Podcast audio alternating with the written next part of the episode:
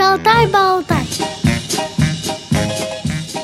Здравствуйте, друзья! У микрофона Елена Колосенцева. Сегодня у нас на связи тифлопедагог детского отдела Санкт-Петербургской специальной библиотеки для слепых Анастасия Анисимова. Анастасия, здравствуйте! Добрый день. Погодка такая у нас непонятная, зимняя, а, осенне-весенняя, межсезонье, поэтому тему подобрали специфическую.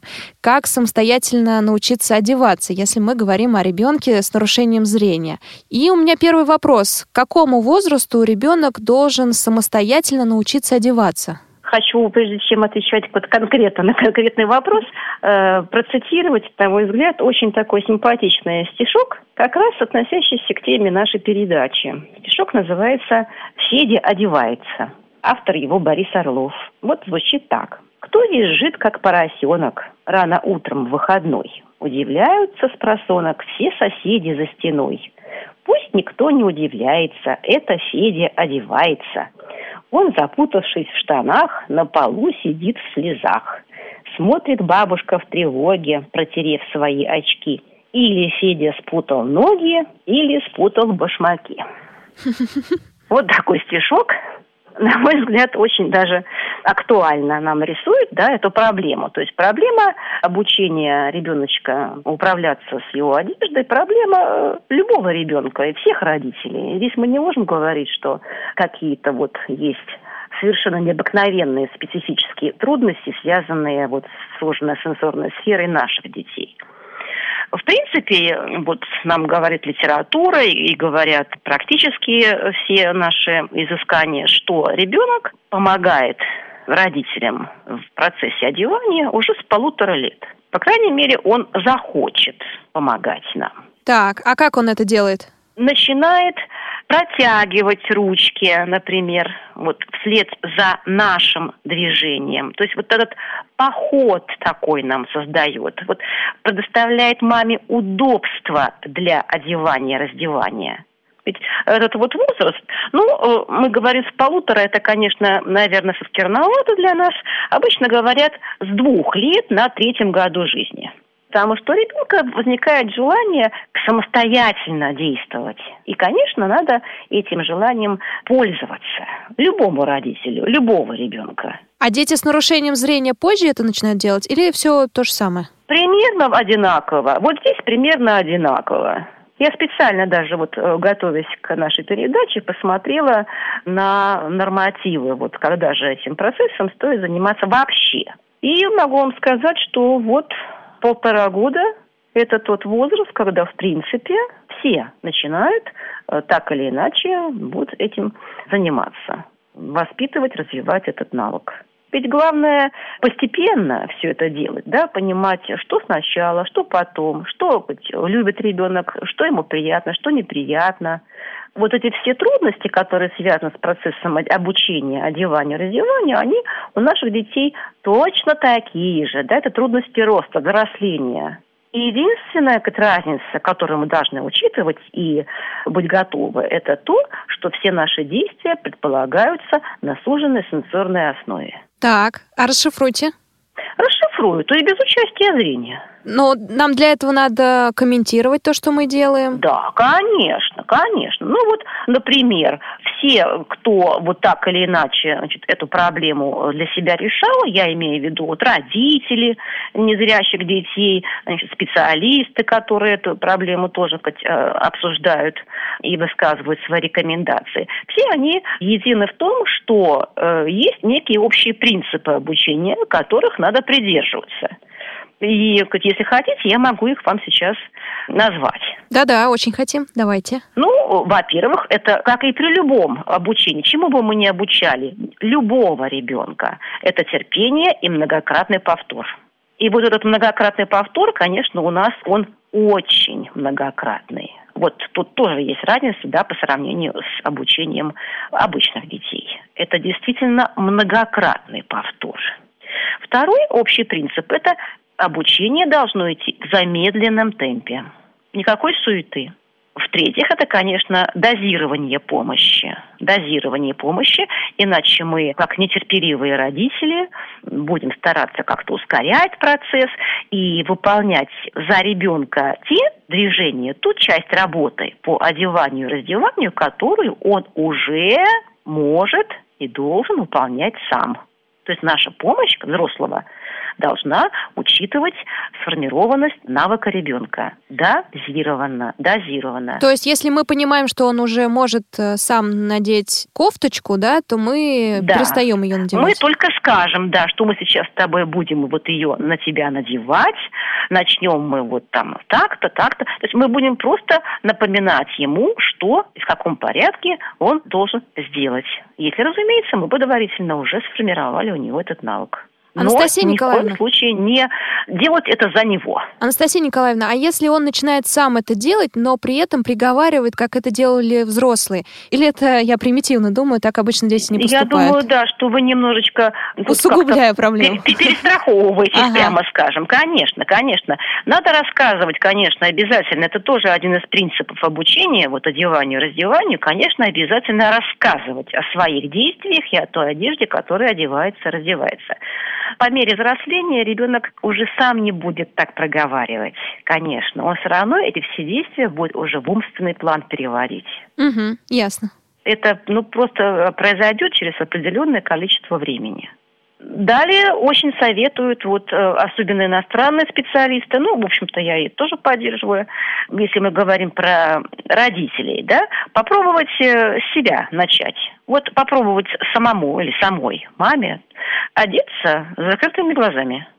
Угу. И сразу будет понятно, Интересно. да, на что внимание это обратить, да, и на положение вот той вещи, которую надо одеть, и какой стороной она лежит, и на каком расстоянии от субъекта, там, от себя, от ребенка эта вещь должна находиться, и где она должна висеть, лежать э, там в шкафу, на спинке стульчика и так далее. То есть все вот эти вот мелочи, казалось бы, они тут же себя проявят. Тут же. И, конечно, э, мама, которая вот проделает над собой этот эксперимент, она уже будет лучше понимать, что, собственно говоря, э, требуется, эм, что хочет ребенок, как надо для него сделать, какой порядок и последовательность действий ему надо создать. Потому что это очень важно. Это вот следующее требование, тоже общий принцип обучения. Надо давать одинаковый алгоритм порядка одевания или раздевания любой одежды. То есть строгая последовательность. С чего мы начинаем, что мы потом там делаем и чем мы заканчиваем.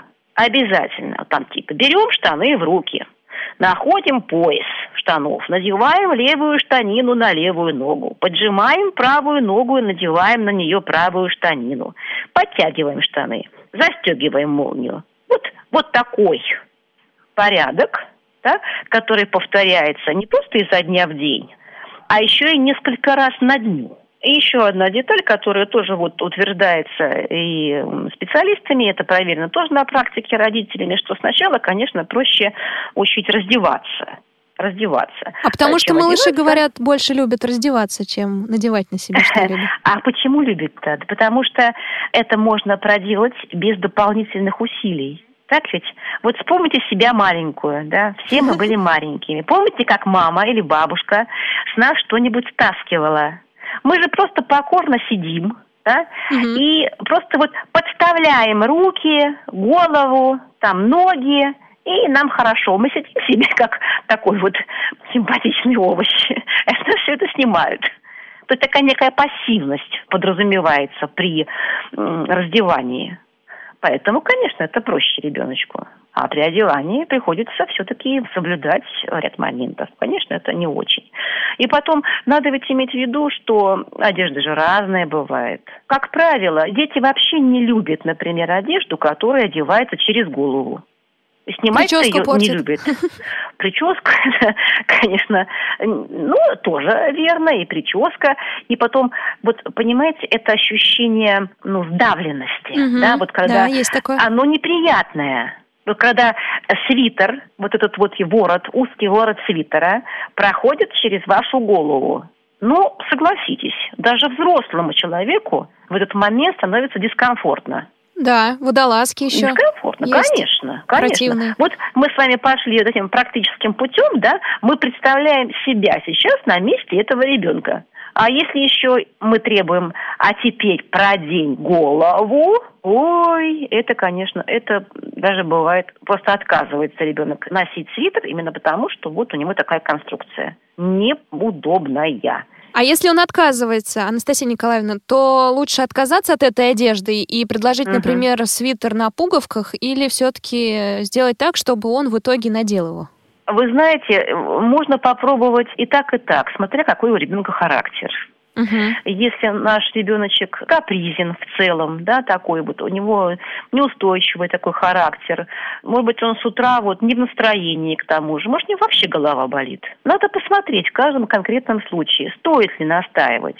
Если, например, мама скажет ребенку, «Э, сынок, ну вот ты знаешь, а я твою любимую кофточку сегодня как раз вчера постирала, она не успела высохнуть. Уж давай мы сегодня потерпим, все-таки давай оденем сегодня свитер, а завтра э, твоя любимая кофта высохнет, и мы непременно оденем ее. Ну вот такие какие-то моменты. С ребенком надо разговаривать и договариваться, и э, обсуждать с ним, почему он не хочет это одевать может, ему вообще не нравится, так? или он вот именно сейчас не хочет.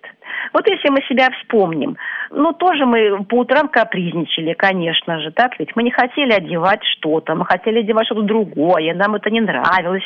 И мы вот устраивали такие всякие сцены нашим родителям. Да кто же самое здесь? Чем наши-то дети э, вообще хуже-то? Они точно такие же. И ясно, что, например, заставить мальчика одеть шапку, ну, это во все времена было довольно проблемно для мамы. А почему только мальчика? Ну, потому что у меня в сознании шапка связывается почему-то с мальчиком. Но шапка, я так понимаю, Это, вообще такой предмет, который сложно заставить ребенка надеть на себя. Да, э, как правило, ведь говоря шапка, я имею в виду прежде всего, знаете, какие шапки? Которые вот триухом, которые ушанками. Да, да. Угу. Вот эти глубокие, похожие на шлем шапки, в которых ребенок вообще перестает слышать вообще окружающее. То есть, если мы завязываем эти вот уши, еще к тому же, то все, у нас ребенок в танке находится. Мы перекрываем ему основной сенсорный канал, слух. Так, а что же делать тогда? Шапку-то надо надеть? Значит, надо либо э, не завязывать вот этот триух, а поднимать эти ушки на макушку, угу либо вообще отказаться от этого фасона. И сейчас есть очень хорошие такие шапочки, легкие, сделанные из современных материалов, да, которые они ушки закрывают, чтобы э, не продувал ветер, и в то же время позволяют ребенку слышать вообще-то окружающее. Анастасия Николаевна, а что вы скажете по поводу материалов? Потому что я в детстве не любила что-то из шерсти. Угу. Если ну, ребенок с нарушением вода. зрения, да. тут угу. есть какие-то предпочтения, может быть, или советы?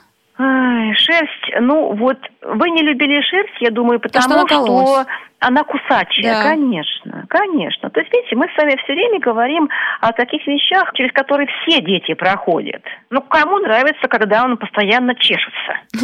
Никому. Шерсть кусачая, никому не нравится, конечно. Почему он должна нравиться нашим детям? Точно так же. Я ненавижу сама шерсть, я никогда это не куплю, потому что я прекрасно знаю, что все это кончится чесоткой. Поэтому и не надо. Сейчас, ну, есть возможность просто других материалов, более э, комфортных для ребенка. Уж можно себе позволить, конечно, в детской одежде как-то вот это сделать. Потом, когда ребенок подрастет, и то не обязательно совсем может быть, шерсть с чем-то там смешивать, да, некоторые вот мамы вяжут хорошо. Ну, такие вот смешанные варианты. Не надо чисто шерстяные вещи. Если вы одеваете шерстяную вещь, то обязательно на что-то. То ли это рубашечка, то ли это какая-то такая футболка с горлышком и с рукавами. То есть не надо допускать, чтобы она контактировала с э, голым телом ребенка. С молниями плохо дело у нас обстоит тоже потому что вот эти молнии разъемные, которые потом трудно собрать в одно целое. То есть вот, ну, все, что вызывает трудности застегивания, то, конечно, не нравится. А кнопочки и пуговки? Это хорошо. Кнопочки, пуговки замечательно идут. Но, естественно, надо всему обучать. Вот по поводу обучать, если позволите, я бы тут хотела сказать кое-что. Я единственное, Да, у меня еще один вопрос по поводу материалов. Может быть, есть такие материалы, мы просто не задумываемся, которые тактильно неприятны. И именно поэтому ребенок не хочет их надевать. Или таких материалов, в принципе, нет, если они Понимаете, не кусают? это мы уже вступаем в область таких индивидуальных предпочтений. То есть такого что-то для всех нет, да? Нет таких данных, по крайней мере, каких-то официальных, да, чтобы мы могли говорить, что да-да-да, это характерно для всех, или там для большей части, или для какой-то части, таких данных нет. В зной и в мороз шутку серьез. С вами всегда Радио ВОЗ. Напомню, друзья, вы слушаете программу «Шалтай-болтай». У микрофона Елена Колосенцева. На связи с нами тифлопедагог детского отдела Санкт-Петербургской специальной библиотеки для слепых Анастасия Анисимова. Анастасия Николаевна нам рассказывает о том, как э, правильно научить или обучить одеваться ребенка с нарушением зрения и какую одежду выбрать или подобрать лучше всего для нашего малыша. Анастасия Николаевна, вы хотели дополнить э, какой-то... Да, да, я бы хотела э, вот о чем сказать. Понимаете, все хорошо, конечно, и одежду можно подобрать, и соответствующие какие-то ткани комфортные для ребеночка. Но все-таки, если мы говорим о тифлопедагогике, да, то надо иметь в виду, что прежде чем вообще обучать ребенка, конечно бы надо сделать пособие. Такой коврик со всеми видами застежек, Понятно, что ну, в полтора года мы вряд ли этим будем заниматься, но вот если в нашему ребенку три года и дальше, это обязательно. Ну, вы понимаете, да, о каком коврике я говорю? Это коврик, в который вшиты молния, пуговицы да, да, да. Вот и эти там, пуговички, кнопочки. кнопочки. Да, да, Крючочки да, еще верно. есть противные. Крючочки, вот липучки, О, все, да. А что... липучки любят дети? Липучки любят, потому что они удобные. Легко. Да. Мгм. Да, то, что облегчает ребенку жизнь, конечно, приветствуется. Другое дело, что вот на ощупь сама вот эта поверхность липучки, она, конечно, такая раздражительная. Но ребенок готов ее потерпеть, потому что это создает ему комфорт. Это что касается коврика. Некоторые советуют э, оформить этот коврик как-то сюжетно, например. И прямо вот на нем разыгрывать какие-то сказочные сюжеты, истории, и попутно э, в игровой манере, в игровой форме э, вот э, обучать, тренировать нашего малыша различным приемам застегивания. Потому что это, конечно, очень важно, и, как вы понимаете, мы этому обучаем еще до того, как он у нас будет сам пытаться одеваться. Он должен понимать, какие есть варианты застегивания этой одежды. А сколько ему лет в этот период примерно? Начинайте с трех. С трех, да? Мгм. Конечно, потихонечку, с трех, а как же, да. Далее, конечно же, надо бы приобрести куклу. В каждом доме есть. И независимо от э, того, у нас мальчик или девочка, э, я имею в виду куклу, э, которая действительно, что называется, маленький человечек, да, в одежде. Нам нужен вот тот самый образец одетого человека, с которым можно манипулировать. Ну, обычно вот мамы там или бабушки шьют кукольную одежду разную, и уже мы тут можем просто тренироваться э, каждый день побольше разных вариантов нашить. И, ну, обувь, конечно, сложно, но хотя бы на уровне носочки вполне можно и ноги тоже здесь э, задействовать кукольные. Мгм. Затронули интересный такой объект – обувь. Шнурки. Шнурки, Да. любимое дело, любимое дело. В каком возрасте Понятно, надо что- научиться их завязывать? Ой, шнурки, опять-таки призываю вас вспомнить Себя? свое детство. Да. Да. Э, Вот я тоже как сейчас помню, что называется, все-таки у меня опыт жизненный большой.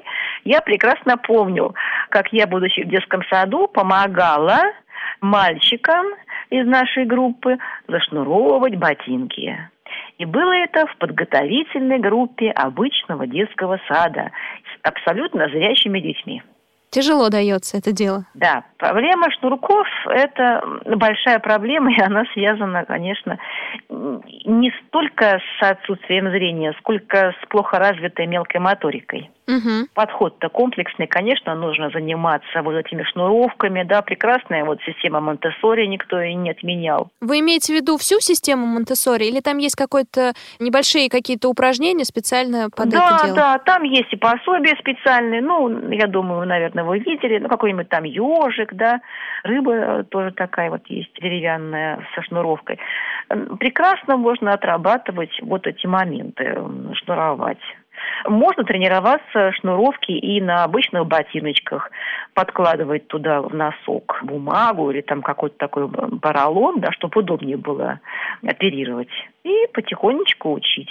Но здесь, конечно, важно вот тоже не спеша, потихоньку. И терпеливо. Не заставляя, да, особо-то ребенка, помогая и сопровождая свои действия вот разговором о том, как мы сейчас будем с тобой, куда мы потянем кончик шнурка, вот в, в дырочку слева, продергиваем, щупаем, все. Теперь куда надо тянуть? Дырочку напротив, справа. Найди эту дырочку, просовывай туда шнурочек. И вот так мы проговариваем весь этот путь. Ну что ж, наше время подошло к концу. Анастасия Николаевна, спасибо большое за интервью. И в конце «Шалтая-болтая» мы всегда просим подвести итог нашего спикера, гостя, по теме, на которую шла беседа. Коротко, родителям самое главное. Опять-таки, я начала сегодня стихотворение. Если позволите, я бы стихотворением и закончила. Оно называется «Я одеться сам могу». Мне уже четыре года. Я одеться сам могу. Если теплая погода, без пальто во двор бегу. Если ветер сильно дует, если слякоть или дождь, в детский садик не пойду я без пальто и без калош. Я привык свои ботинки чистить щеткой каждый день. Из костюма все пылинки мне вытряхивать не лень. Итак, ребенку 4 года, а он, посмотрите, какой молодец, и он хочет самостоятельно одеваться, раздеваться, и понимает, почему это надо. Так что, уважаемые родители, терпение и труд, безусловно, вам помогут в развитии столь необходимого для комфортной жизни вашего ребенка навыка. Да, и помогая ребенку зашнуровывать ботинки, вспоминайте себя в детстве. Не всем Совершенно давалось все легко. Спасибо большое, Анастасия, за интервью. Пожалуйста. Я с вами прощаюсь. Всего хорошего. Напомню, друзья, у нас в гостях был тифлопедагог детского отдела Санкт-Петербургской специальной библиотеки для слепых Анастасия Анисимова. У микрофона Елена Колосенцева. Помогал мне звукорежиссер Иван Черенев. До встречи в программе «Шалтай-болтай» в эфире «Радио ВОЗ». Если у вас возникли вопросы к специалистам, которых мы пригласили в гости, а также если вы хотите предложить тему или принять участие в записи, пишите нам по адресу радиособака радиовоз.ру с пометкой «Шалтай-болтай».